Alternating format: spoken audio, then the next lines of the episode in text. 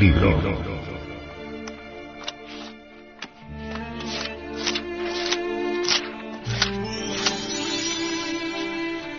Tratado de Psicología Revolucionaria.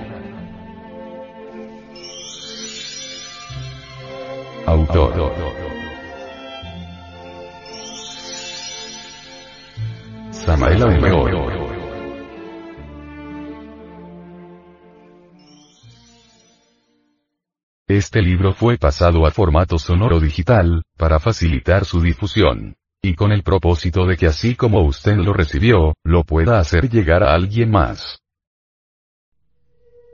Capítulo 32 La oración en el trabajo. Observación, juicio y ejecución, son los tres factores básicos de la disolución. Primero, se observa. Segundo, se enjuicia. Tercero, se ejecuta. A los espías en la guerra, primero se les observa. Segundo se les enjuicia. Tercero se les fusila. En la interrelación existe autodescubrimiento y autorrevelación. Quien renuncia a la convivencia con sus semejantes, renuncia también al autodescubrimiento. Cualquier incidente de la vida por insignificante que parezca, indubitablemente tiene por causa un actor íntimo en nosotros, un agregado psíquico, en yo. El autodescubrimiento es posible cuando nos encontramos en estado de alerta percepción, alerta novedad. Yo, descubierto inflagrante, debe ser observado cuidadosamente en nuestro cerebro, corazón y sexo. Un yo cualquiera de lujuria podría manifestarse en el corazón como amor, en el cerebro como un ideal, mas al poner atención al sexo, sentiríamos cierta excitación morbosa inconfundible. El enjuiciamiento de cualquier yo debe ser definitivo. Necesitamos sentarle en el banquillo de los acusados y juzgarle despiadadamente. Cualquier evasiva, justificación, consideración, debe ser eliminada, si es que en verdad queremos hacernos conscientes del yo que anhelamos extirpar de nuestra psiquis. Ejecución es diferente. No sería posible ejecutar a un yo cualquiera, sin haberle previamente observado y enjuiciado. Oración en el trabajo psicológico es fundamental para la disolución. Necesitamos de un poder superior a la mente, si es que en realidad deseamos desintegrar tal o cual yo. La mente por sí misma nunca podría desintegrar ningún yo, esto es irrebatible, irrefutable. Orar es platicar con Dios. Nosotros debemos apelar a Dios Madre en nuestra intimidad, si es que en verdad queremos desintegrar yoes, quien no ama a su madre, el hijo ingrato, fracasará en el trabajo sobre sí mismo. Cada uno de nosotros tiene su madre divina particular, individual, ella en sí mismo es una parte de nuestro propio ser, pero derivado. Todos los pueblos antiguos adoraron a Dios Madre en lo más profundo de nuestro ser. El principio femenino del Eterno es Isis, María, Tonantzin, Cibeles, Rea, Adonia, Insoberta, etc. etc. etc. Si en lo meramente físico tenemos padre y madre, en lo más hondo de nuestro ser tenemos también a nuestro Padre que está en secreto y a nuestra divina Madre Kundalini. Hay tantos padres en el cielo cuantos hombres en la tierra. Dios Madre en nuestra propia intimidad es el aspecto femenino de nuestro Padre que está en secreto. Él y ella son ciertamente las dos partes superiores de nuestro ser íntimo.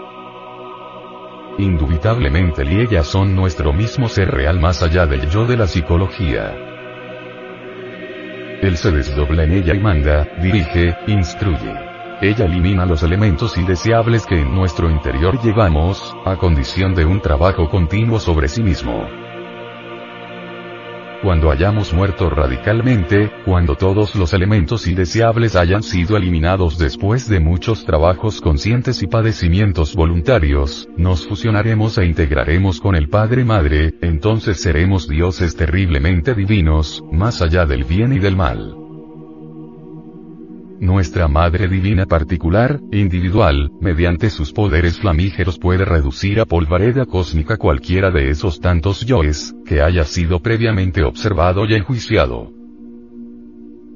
En modo alguno sería necesaria una fórmula específica para rezarle nuestra Madre Divina interior. Debemos ser muy naturales y simples al dirigirnos a ella. El niño que se dirige a su madre, nunca tiene fórmulas especiales, dice lo que sale de su corazón y eso es todo. Ningún yo se disuelve instantáneamente. Nuestra Divina Madre debe trabajar y hasta sufrir muchísimo antes de lograr la aniquilación de cualquier yo. Volveos introvertidos, dirigid vuestra plegaria hacia adentro, buscando dentro de vuestro interior a vuestra divina Señora y con súplicas sinceras podéis hablarle. Rogadle desintegre aquel yo que hayáis previamente observado y enjuiciado. El sentido de autoobservación íntima, conforme se vaya desarrollando, os permitirá verificar el avance progresivo de vuestro trabajo comprensión, discernimiento, son fundamentales, sin embargo se necesita de algo más si es que en realidad queremos desintegrar el mí mismo. La mente puede darse el lujo de rotular cualquier defecto, pasarlo de un departamento a otro, exhibirlo, esconderlo, etc. Mas nunca podría alterarlo fundamentalmente. Se necesita de un poder especial superior a la mente, de un poder flamígero capaz de reducir a cenizas cualquier defecto. Estella Maris, nuestra Divina Madre, tiene ese poder, puede pulverizar cualquier defecto psicológico. Nuestra Madre Divina, vive en nuestra intimidad, más allá del cuerpo, los afectos y la mente. Ella es por sí misma un poder ígneo superior a la mente nuestra Madre Cósmica particular, individual, posee sabiduría, amor y poder. En ella existe absoluta perfección. Las buenas intenciones y la repetición constante de las mismas, de nada sirven, a nada conducen. De nada serviría repetir. No seré lujurioso. Los yoes de la lascivia de todas maneras continuarán existiendo en el fondo mismo de nuestra psiquis. De nada serviría repetir diariamente. No tendré más ira. Los yoes de la ira continuarían existiendo en nuestros fondos psicológicos. De nada serviría decir diariamente. No seré más codicioso. Los yoes de la codicia continuarían existiendo en los diversos trasfondos de nuestra psiquis. De nada serviría apartarnos del mundo y encerrarnos en un convento o vivir en alguna caverna. Los yoes dentro de nosotros continuarían existiendo. Algunos anacoretas cavernarios a base de rigurosas disciplinas llegaron al éxtasis de los santos y fueron llevados a los cielos, donde vieron y oyeron cosas que a los seres humanos no les es dado comprender. Sin embargo los yoes continuaron existiendo en su interior. Incuestionablemente la esencia puede escaparse del yo a base de rigurosas disciplinas y gozar del éxtasis, empero, después de la dicha, retorna al interior del mí mismo. Quienes se han acostumbrado al éxtasis, sin haber disuelto el ego, creen que ya alcanzaron la liberación, se autoengañan creyéndose maestros y hasta ingresan a la involución sumergida. Jamás nos pronunciaríamos contra el arrobamiento místico, contra el éxtasis y la felicidad del alma en ausencia del ego. Solo queremos poner énfasis en la necesidad de disolver yoes para lograr la liberación final. La esencia de cualquier anacoreta disciplinado, acostumbrado a escaparse del yo, repite tal hazaña después de la muerte del cuerpo físico, goza por un tiempo del éxtasis y luego vuelve como el genio de la lámpara de Aladino al interior de la botella, al ego, al mí mismo. entonces no le queda más remedio que retornar a un nuevo cuerpo físico, con el propósito de repetir su vida sobre el tapete de la existencia. Muchos místicos que desencarnaron en las cavernas de los Himalayas, en el Asia Central, ahora son personas vulgares, comunes y corrientes en este mundo, a pesar de que sus seguidores todavía les adoren y veneren. Cualquier intento de liberación por grandioso que éste sea, si no tiene en cuenta la necesidad de disolver el ego, está condenado al fracaso.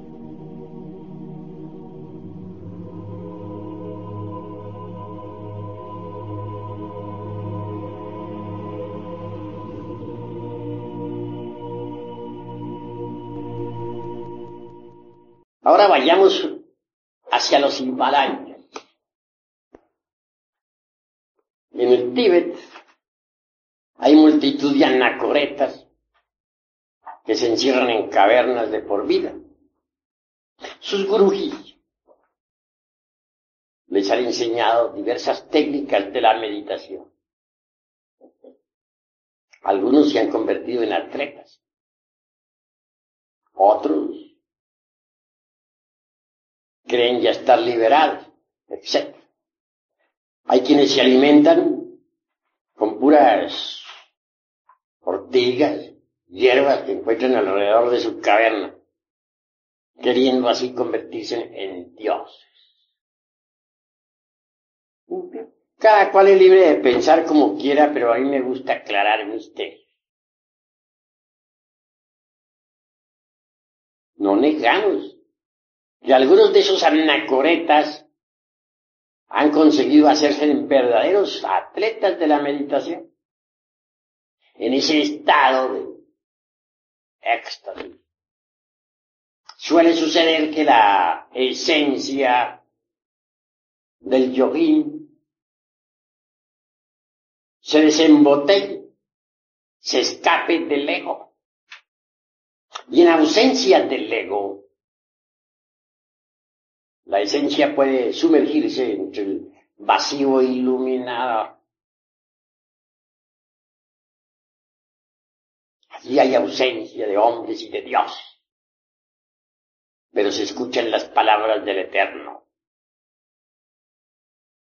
Sumergidos tales santos en meditación profunda, experimentan eso que no es del tiempo. Eso, y es la verdad. Más pasado el, el éxtasis, el chamote, retornan otra vez como el genio de Aladino a la botella. Se meten entre el ego para continuar con sus penitencias. Un día de esos tantos puede que se escapen en un Mahasamadhi se desencarnen. La esencia está acostumbrada ya por disciplina a escaparse salirse del ego. Entonces, procederá así, con la muerte del físico. Y esa esencia podrá inclusive hasta viajar a los planetas del Cristo. Planetas que giran alrededor de nuestro sistema solar, como giran los planetas físicos. Así gozarán de un samadhi delicioso. Sucede que en los planetas del Cristo existe otra naturaleza muy distinta a la nuestra. Así como la naturaleza nuestra, la del mundo físico, está sometida a los procesos de nacimiento, crecimiento, desarrollo y muerte. La naturaleza del, de, los, de los planetas del Cristo que giran alrededor del Sol es diferente. En esa naturaleza, son, esa naturaleza es inmutable eterna. No está sometida a cambios ni a muerte. Por lo tanto, quienes viven en los planetas del Cristo son felices. Gozan en su interior, pues, de los esplendores del Cristo íntimo. Y viven en un éxtasis permanente. Así estos yoguines desembotellados Gozarán por un tiempo de la felicidad de los planetas del Cristo. Podrán flotar en el ambiente circundante. Mas con asombro tales yoginis verán que no son habitantes de esos mundos. Se les admite de visita, pero que realmente no tienen derecho a existir allí. Tan tremendas realidades les lleva, les lleva a comprender que aún están incompletos, que no están liberados como lo suponían antes de morir. Y con dolor regresan nuevamente, como el genio de la lámpara de Aladino a la botella, es decir, al ego. Así, hay muchos que en el Oriente, en el Tíbet, se consideraban santos e iluminados, que desencarnaron en Mahasamadhi, que el pueblo veneró como a dioses, viven ahora en el mundo occidental convertidos en personas vulgares, comunes y corrientes. De manera, pues, que si uno no aniquila el ego, no logra la liberación final. Esa es la cruda realidad de los hechos. Aunque practique muchos ejercicios yógicos, aunque se encierre en cavernas aislados del mundo, alimentándose con hierbas por ahí silvestres, etc. Si no destruye el ego, no se libera.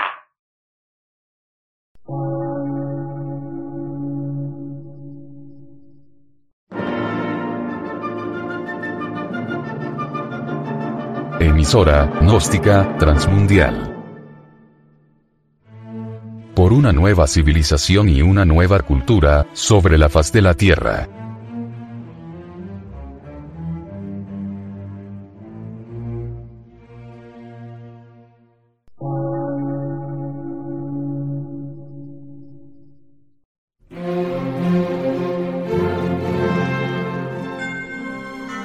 Medio de radiodifusión. Científico, artístico, místico y filosófico.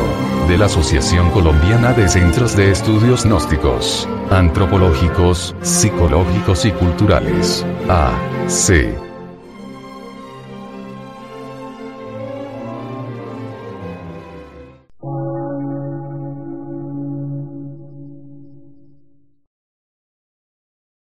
Lectura en movimiento. Difusión sin fronteras.